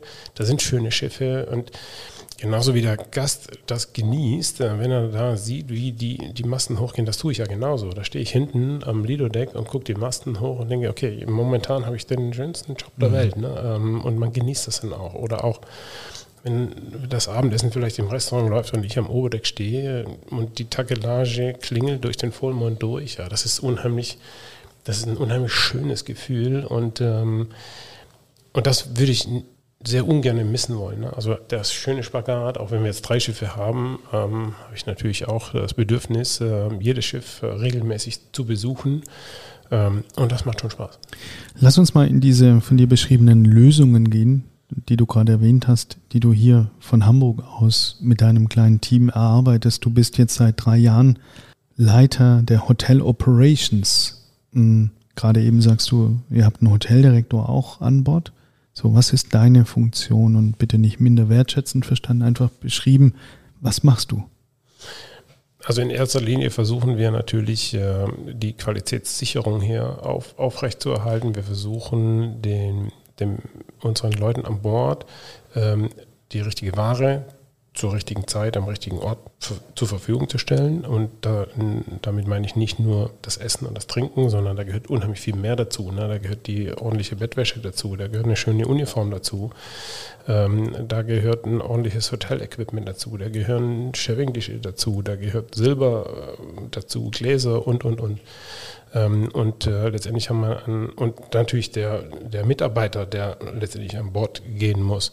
Und da ist meine Funktion eben das kleine Team, äh, das ich hier habe, ähm, so hier im, im, äh, im Büro selber so zu unterstützen, ähm, dass sie die Lösungen für die Schiffe ja auch herbeiführen können. Wir haben ein sehr kleines Team, ein sehr selbstständig arbeitendes Team. Das ist auch sehr gut für die Mitarbeiter, dass sie selber selbstständig arbeiten dürfen. Und ich weiß genau, wenn man an den Punkt kommt, wo sie nicht mehr weiter wissen, dann kommen sie auf mich zu, fragen und wir finden gemeinsam die Lösungen. Ich versuche natürlich mit meinen Schiffsbesuchen an Bord die Schwierigkeiten zu erfassen, ähm, die da heißen, weiß ich nicht, äh, das Geschirr passt nicht aufs Buffet. So, dann müssen wir gucken, dass wir ein anderes Geschirr kriegen. Ne? Und dann gucken wir, wo kriegen wir das her, woher kriegen wir das ähm, ähm das Budget, wie kriegen wir es äh, logistisch, äh, von welchem Händler an Bord. Das sind dann die Lösungen, die wir mhm. Äh, versuchen hier zu erarbeiten, um ähm, den Mitarbeitern an Bord, ähm, ich will nicht sagen, das Leben so leicht wie möglich zu machen, aber einfach die Basis zu bieten, dass sie überhaupt einen ordentlichen Job abliefern können. Und wenn du an Bord gehst, trägst du Uniform? Nein, ich trage keine Uniform. Warum nicht? Sascha Hendruck, sorry, das war ein unqualifizierter, nehme ich raus. Ähm, ich äh, zurück zu diesem besagten Freund, äh, der man auf der AIDA war. Man kann das ja. ja. auch so sagen, der Verteidigungsminister, der trägt auch keine Uniform, wenn er ins Heer zieht. Ne? Ja, ist ein guter Ansatz. Lass mal so stehen. Lass mal so stehen. Ja, aber trotzdem, ganz ehrlich, also das, was ihr hier macht, ja, das klingt für mich alles so ein bisschen auch einfach wie die, früher die Admiralität, ja. Von daher, wenn du an Bord kommst, dann wird aber zumindest salutiert, oder? Nein, also wir salutieren, salutieren überhaupt nicht an Bord. Ne? Das ist eben nicht das Militär.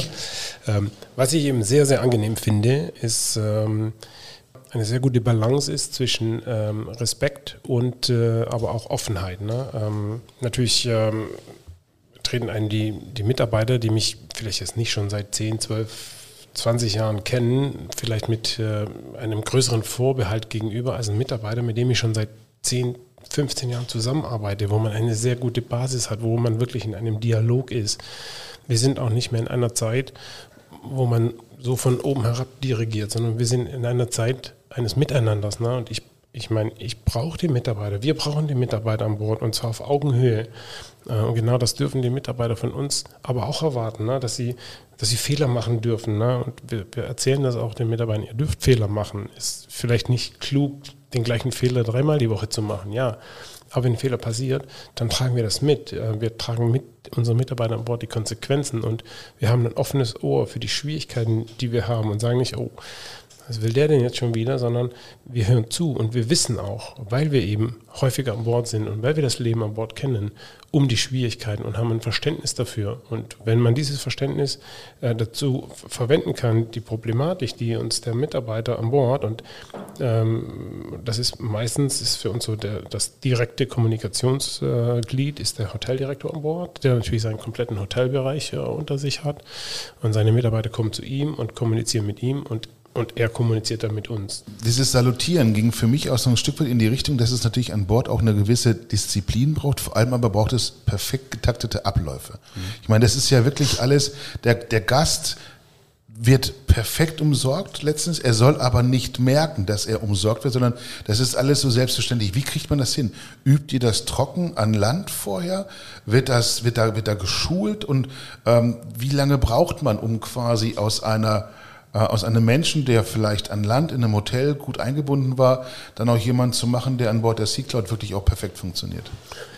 Also der Schlüssel zu, zu, dieser, zu diesem Erfolg ist natürlich, dass man nicht von heute auf morgen äh, den kompletten Mitarbeiterstamm an Bord auswechselt, ne? und zwar gleichzeitig, sondern äh, der Schlüssel liegt darin, immer nur einzelne Positionen zu wechseln. Ne? Man hat ein funktionierendes Team, ähm, dann nehme ich eine Person raus, pack eine neue Person dazu, die letztendlich in dieses System reinkommt. Ähm, ja, es muss perfekt getaktet sein. Äh, es muss aber auch gewährleistet sein und deswegen kann man das zu Hause eben nicht wirklich üben, wenn irgendwas nicht so läuft, wie es geplant ist. Das mag nur sein, dass man auf einmal einen, wegen schwerer See einen anderen Hafen anfahren muss. Oder dass, äh, weiß ich nicht, äh, wenn man wirklich Rough Sea hat äh, und der Dry Store eben nicht äh, Rough Sea secured war, dass einem der ganze Dry Store hier um die Ohren fliegt, das, dann muss ich meinen Tagesplan umstellen. Dry Store? Dry Store, hilf uns mal weiter. Das ist Dry Store? Das, das ist der Trockenlagerraum. Das, Trockenlager, genau. Okay. So. Und da ist eben ne, Mehl und Cornflakes und äh, Reis und äh, alles, was eben äh, nicht unbedingt gekühlt werden muss, ist da drin. Und ähm, da ist, oder das, es gilt für jeden, äh, für jede Kühlung, ne? wenn eben nicht, äh, wenn, wenn wir Seegang haben und äh, da fliegt uns unten was durch die Gegend, dann kann ich in der Küche meinen Plan erstmal umstellen, weil dann muss ich erstmal da unten sauber machen, muss alles wieder herrichten, muss vielleicht die Ware neu beschaffen, irgendwo sowas passiert. Ähm, und das gleiche gilt eben auch im, im Weinstore. Ne? Wenn das nicht alles sauber äh, festgezurrt ist, dann kann eben sein, da fliegt mal ein, zwei, äh, fliegen mal ein, zwei Kisten Wein durch die Gegend und dann habe ich einen halben Tag zu tun, bis ich da unten wieder ordentlich äh, arbeiten kann. Und dazu muss man natürlich ein Stück weit auch flexibel sein. Ja, ähm, das fordert ähm, viel ähm, ja, Enthusiasmus unserer Mitarbeiter an Bord ab. Unser Kapitel 5 Nachhaltigkeit und Kreuzfahrten. Ich bin jetzt gerade im Bild äh, des zerbrochenen Weines auf dem Boden äh, beim Müll. Äh, das war ja noch ein Thema, was wir auch nochmal besprechen wollten. Dieses Thema Nachhaltigkeit und einfach mal ganz platt sind Kreuzfahrten mit einem Segelschiff für die Umwelt weniger belastend als mit einem herkömmlichen Dampfer, Sigi? Also wir haben natürlich die Chance, dass wir, wenn der Wind in die richtige äh, Richtung, äh, wenn uns der Wind in die richtige Richtung trägt, ne, dass man tatsächlich die Maschine abschalten kann, ne, dass man ähm, die Segel setzen kann und der Segel äh, und, und die Segel bringen uns dorthin im Optimalfall, wo wir ähm, hinwollen. Das funktioniert nicht natürlich bei einem ausschließlich motorbetriebenen Schiff nicht. Ne? Also da kommen wir schon ähm, in äh, einen ein Vorzug, ähm, auch was die Umwelt angeht, ähm, den so ein, ein Schiff ohne Segel eben nicht bieten kann. Ne? Es kommt natürlich ein Stück weit immer auch auf die Technik an, die in so einem Schiff verbaut ist. Natürlich hat man einen Fahrplan, den man irgendwo halten möchte, mit, äh, mit Häfen, die man ansteuern möchte. Und ähm, man kann letztendlich dann auch mit einem Marinediesel fahren oder mit Schweröl. Ne? Und bei uns ist es eben ausschließlich ein Marinediesel, also ein, ein, äh, ein Kraftstoff, der eben äh, deutlich weniger umweltbelastend ist äh, wie das Schweröl. Ähm, das kommt uns dann schon entgegen. Wie viel fahrt ihr unter Segeln? Ist das die Hälfte der Zeit? Ist das nur tagsüber, wenn alle zugucken? Ähm, oder macht ihr wirklich die Maschine erst dann an, wenn ihr irgendwo einen Hafen wollt oder wirklich äh, komplett gegen den Wind fahren müsst. Oder es eben totale Flaute hat, das ja auch sein kann. Das ist natürlich schon reiseabhängig, ähm, wie ich vorher schon erzählt hatte, wenn wir. Ja, aber schätze mal, ist es so die Hälfte der Zeit oder ein Viertel oder wie viel, wie viel Zeit habt ihr unter Segeln? Also ich würde sagen, dass äh, das ein Drittel, dass das ein Drittel ist. Und dann auch nur unter Segeln oder auch teilweise dann Segeln und Maschinen, um das so einen kleinen Flautenschieber hinten zu haben? Muss man manchmal haben, dass man mit der Maschine unterstützt. Ne? Denn okay. hilft alles nichts, wenn man sagt, die Wäsche so runterhängt ne, und man nicht vorwärts kommt, dann muss man irgendwas tun. Ne? die Wäsche so runterhängt. Sehr schön. Ähm, beim Thema Umweltschutz, da muss ich noch mal ein bisschen nachhaken. Ähm, und ich bin ja immer der, der für die unangenehmen Fragen zuständig ist bei uns im Team. Deswegen steht die auch bei mir. Da steht ja die Kreuzfahrtbranche wirklich auch so ein bisschen im Fokus. Ich meine, in Venedig ist es besonders deutlich, ähm, aber auch andernorts wird viel diskutiert. Wie siehst du das? Was kommt da auf die Kreuzfahrtbranche insgesamt zu? Wie wird man damit umgehen? Braucht man neue Lösungen? Haben wir vielleicht auch zu viele Schiffe auf den Weltmeeren schon unterwegs? Wie siehst du das? Also ich denke, es ist müßig darüber zu diskutieren, äh, ob man nur eine ähm, CO2-neutrale äh, Kreuzfahrt anbieten kann, wenn man weiß, dass ähm, ein Kunde im Zweifel dann mit dem Flugzeug irgendwo über den Atlantik äh, auf eine karibische Insel fährt, um dann auf einen, äh, auf einen großen Luxusdampfer einzusteigen, der ähm, sich durch die Karibik bewegt und dann wieder zurückfliegt. Ähm, ich denke aber schon, äh, dass man je größer die Schiffe werden, natürlich auch äh, einen, einen deutlich größeren Ausstoß an Schadstoffen hat, ein, ein deutlich äh, größeres Potenzial an, an Müll mit, mit sich bringt. Ne? Und ich glaube, da haben wir einen relativ großen Vorteil, dass wir vielleicht auch auf äh, Gegebenheiten besser reagieren können, die die Umwelt vielleicht nicht so belasten. Ne? Sprich, äh, vielleicht ähm, die, die Fahrpläne so gestalten, dass man nicht mit der Maschine auf Volllast fahren muss, sondern ähm, einfach das Gas rausnimmt, um somit deutlich weniger Treibstoff zu verbrauchen. Ich denke schon, dass die Kreuzfahrt ein, ein Stück weit ähm, kleiner werden darf oder kleinere Schiffe wieder haben darf, äh, nicht unbedingt nur des, des Umweltgedankens, auch der Persönlichkeit wegen. Und wenn du darüber sprichst, über weniger Treibstoff, äh, ihr als C-Cloud, was tut ihr noch, äh, um diesem Thema der Nachhaltigkeit ähm, so nah als möglich zu sein? Beispielsweise Wasser oder auch gerade im Bereich Müllvermeidung? Oder gibt es eine ähm, Nachhaltigkeitsinitiative? Oder was macht ihr konkret, um dieses Thema eben auch nochmal zu unterstützen?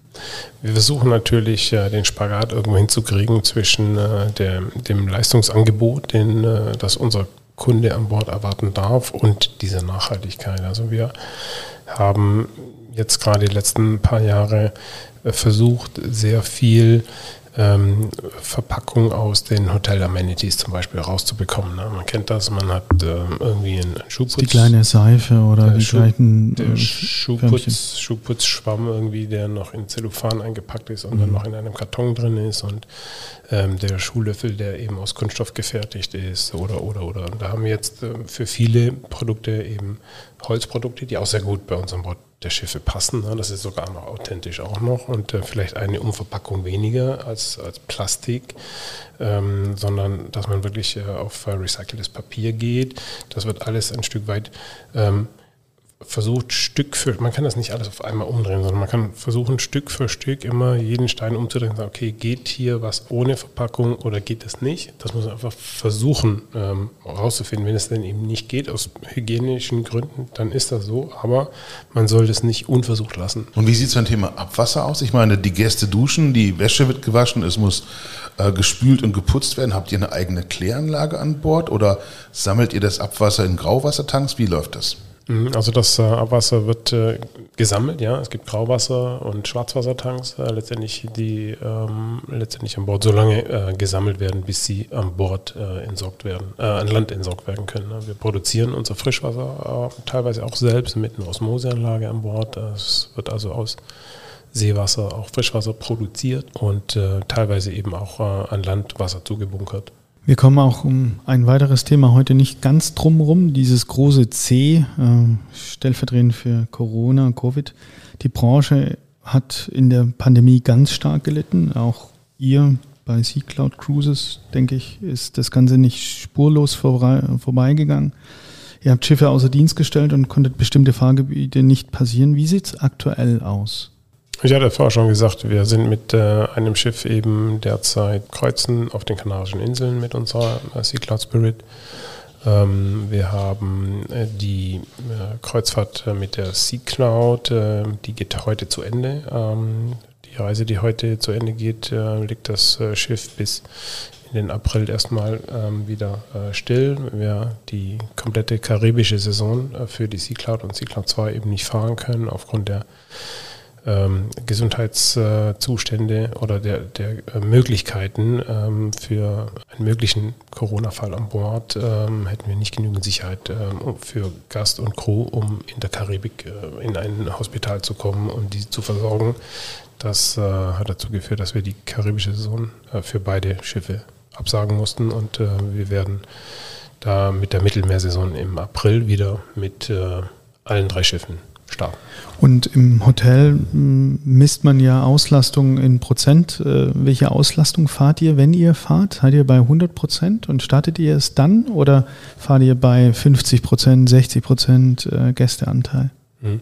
Wir versuchen natürlich da, man darf da nicht jede einzelne Reise sehen. Wir haben jetzt kein ähm, kein Prozentsatz, wo wir sagen, okay, bis dahin fahren wir oder da fahren wir nicht. Das ist immer ein bisschen im Kontext, wie auch gebucht ist. Da sind die teuren Kabinen gebucht, sind die günstigen Kabinen gebucht. Ne?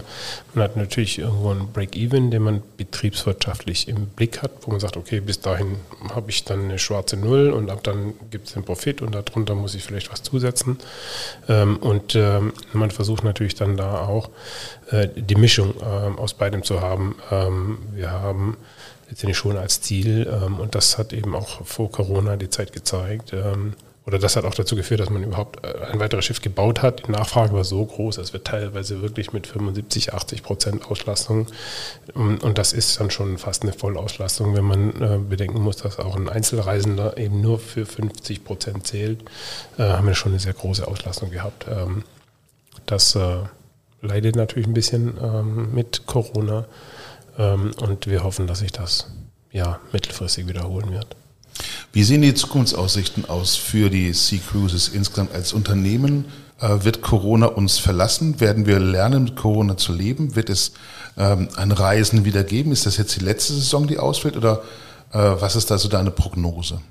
Also ich hoffe sehr stark, ja, dass das eben jetzt die letzte Saison ist, die ähm, hier beeinträchtigt sein wird. Ich hoffe, dass wir ähm, mit ähm, dem mit Corona lernen, auch Kreuzfahrten vernünftig durchzuführen. Das haben wir bereits gelernt. Wir haben ein sehr, sehr gutes Konzept an Bord. Äh, das funktioniert, äh, das trotz äh, Corona ein Kreuzfahrterlebnis bei uns an Bord zulässt, ohne ähm, massive Einschränkungen des, des Kreuzfahrterlebnisses. Das heißt, das wird für uns letztendlich nicht die Hürde sein, sondern ähm, der Gast kann ganz im Gegenteil bei der Größe unserer Schiffe davon ausgehen, dass er unter guten Händen, in guten Händen ist. Wir, haben ähm, eine sehr, sehr schnelle Übersicht über das, was an Bord läuft. Wir können die wenigen Gäste, die wir haben, sehr, sehr gut handeln und äh, meine Prognose ist tatsächlich, dass uns das den Vorteil verschafft, äh, um unsere Kreuzfahrten so durchzuführen, wie unsere Kunden das erwarten möchten. Unser Schlussrambo heute, Land in Sicht.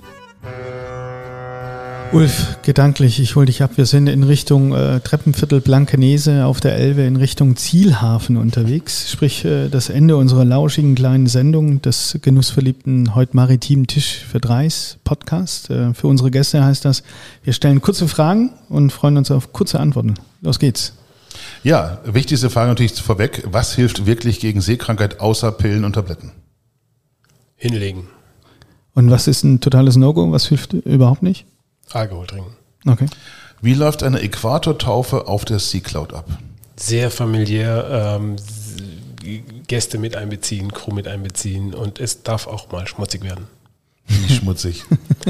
ja. Fisch und Öl und Wasser und ne, was man so braucht. Okay, gut.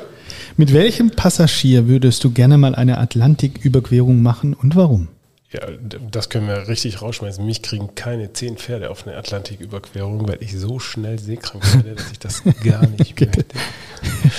Stimmt es eigentlich noch, dass Seeleute in jedem Hafen eine Braut haben? Da spricht gar kein Seemann drüber. Äh, schwer da weiterzumachen. Ne? Was darf für dich persönlich an Bord nie fehlen, Sigi? Die, die Liebe zur See und die Liebe zum Beruf. Angeblich finden ja Frauen Männer in Uniform besonders anziehend. Ähm, nun trägst du gar keine mehr, aber früher vielleicht doch auf der River Cloud. Ähm, von daher lass uns mal äh, eintauchen in die amorösen Abenteuer von gestern. Schon mal eindeutige Angebote bekommen? Selbstverständlich. Und jetzt sind wir verheiratet und haben zwei Kinder. Ah ja. Das heißt, Schön. ein Passagier ist deine Frau? Nein, aber unsere damalige Zahlmeisterin ist meine Frau. Die Zahlmeisterin, das ist auch nicht schlecht. So geht's ins Management. So ist das. Was war bzw. ist dein liebstes Reiseziel? Letztendlich ist äh, für mich äh, das Schiff das Ziel der Reise. Und egal welches. Noch kurz meine Lieblingsfrage. Angenommen, du könntest für einen Tag mit irgendeinem Menschen auf der Welt und seinem Job, seiner Aufgabe einfach so tauschen. Wer wäre das, warum und was würdest du in diesen 24 Stunden machen oder bewirken oder entscheiden? Ich würde überhaupt mit niemandem tauschen wollen, weil ich meinen Job, den ich hier machen darf, so gerne habe, dass äh, man jemanden finden muss, der mit mir ganz gerne tauschen wollen würde. Wow, eine starke Antwort. Mhm. Und welches persönliche oder berufliche Ziel hast du für die nächsten Monate? Äh, hast du wahrscheinlich gerade schon selbst beantwortet. Ja, wir versuchen natürlich ähm, beruflich äh, die, die Schiffe ähm, bestmöglich wieder in Fahrt zu bringen äh, im April und ähm, ich möchte hier für meine Mitarbeiter da sein, auch für das Unternehmen da sein ähm, und äh, ja. Sigi, das war sehr kurzweilig. Also ich äh, muss sagen, das hat riesigen Spaß gemacht, mal in diese maritime Welt einzutauchen. Es war gar nicht so schlimm, wie ich es mir vorgestellt hatte. Ich dachte, der Ulf ist noch ein bisschen maritimer unterwegs mit Fachbegriffen, äh, hatten uns da gut vorbereitet, was ist Steuerbord, was ist Backboard, wo ist der äh, Bug, wo ist das Heck. Ich habe große Lust bekommen. Ich glaube, ich werde mal mit meiner Schatzmeisterin sprechen. Ich befürchte, dass das Budget wahrscheinlich nicht ausreichen wird, aber ich hätte totale Sehnsucht mal 14 Tage ohne Motor, ohne Vibration, ohne vielleicht auch Empfang. Das hatten wir heute gar nicht. Wobei wahrscheinlich die Satelliten lassen heute den Empfang überall zu. Ja, bedingt. Ne? Also wir haben schon auf äh, eine sehr gute Abdeckung über Satelliten, aber es gibt äh, durchaus äh, durch die Segel schon äh, Störungen. Aber ich hätte so im Kopf, ich würde mir einen Störsender einbauen oder das Handy mal weglassen. Also diese Sehnsucht mal ein paar Tage, ein paar, ja, äh, lukulisch zu erleben, einfach auch zuzuschauen, wenn der Wind in das Segel reingeht. Vielen Dank, dass du uns da gedanklich abgeholt hast. Ich glaube, unsere Hörer können sich wirklich sehr, sehr gut vorstellen, was der Luxus oder was das Erlebnis bei euch auf der Sea Cloud ist. Ich beneide dich um deinen Job tatsächlich. Also ich würde mich anmelden, mit dir mal zu tauschen. Und äh, wenn immer du Lust dazu hast zu tauschen, äh, ich biete meinen Job dir an und dann können wir gucken, äh, wie lange wir getauscht bleiben. Vielen Dank. Hat großen Spaß gemacht. Sehr, sehr gerne. Schön, dass ich dabei sein durfte. Vielen Dank.